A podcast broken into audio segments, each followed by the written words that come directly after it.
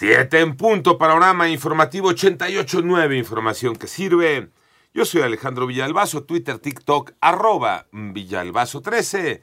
Es lunes 25 de septiembre. Pepe Toño Morales, ¿cómo andas, Pepe Toño? Bien, gracias, Alex. Fíjese que a través de redes sociales, durante el fin de semana circularon videos en donde se observa desfilar un convoy de al menos 20 camionetas de lujo, ocupadas por hombres armados presuntamente integrantes del cártel de Sinaloa, en el municipio de San Gregorio Chimic.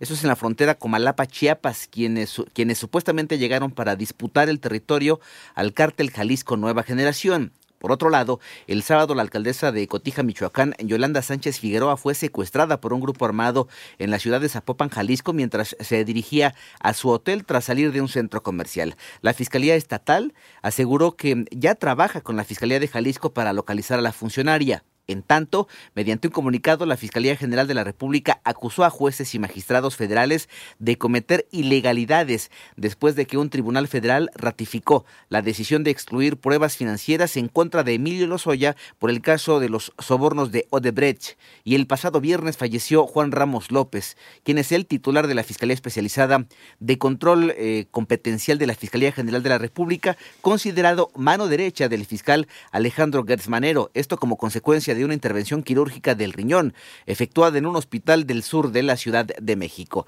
El Instituto Nacional de Migración y Ferromex acordaron acciones para evitar que los migrantes arriesguen su vida. Armando Arteaga. Del 1 de enero a septiembre de 2023, agentes federales de migración han rescatado a 1.469.787 migrantes. De ese total, 788.089 han sido retornados vía terrestre y aérea. De acuerdo al Instituto Nacional de Migración, tan solo en lo que va de septiembre, 189.000 personas migrantes han sido rescatadas, esto es un promedio diario de 9.000. Durante la firma de un convenio entre el instituto y la empresa Ferromex, se anunciaron acciones para evitar que las personas migrantes arriesguen su vida al utilizar ese medio de transporte con la intención de llegar a la frontera con Estados Unidos. Para 88.9 Noticias, información que sirve Armando Arteaga. Dieron a conocer un nuevo marco para la convivencia escolar aquí en la Ciudad de México.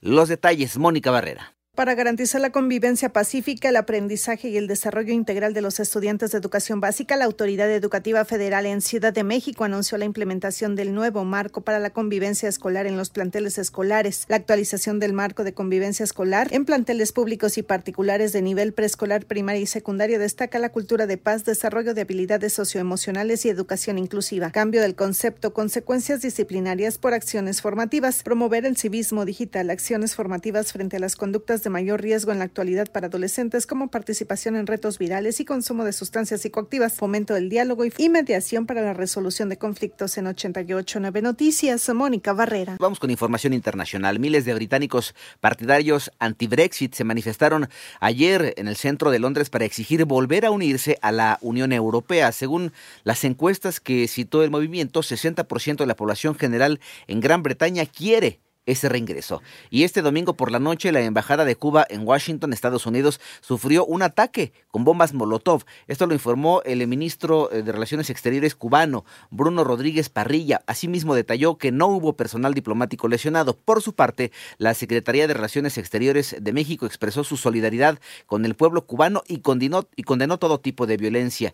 Por otro lado, el exmandatario izquierdista de Bolivia, Evo Morales, anunció ayer su postulación otra vez a la presidencia presidencia para las elecciones de 2025. Esto se da en medio de un creciente o de una creciente confrontación con el gobierno de su heredero político, Luis Arce. En tanto, una cápsula espacial de la NASA, que fue liberada por la nave robótica Osiris Rex, que transportaba la mayor muestra jamás recogida de la superficie de un asteroide, atravesó ayer la atmósfera terrestre y cayó en paracaídas en el desierto de Utah, donde científicos ya la recuperaron.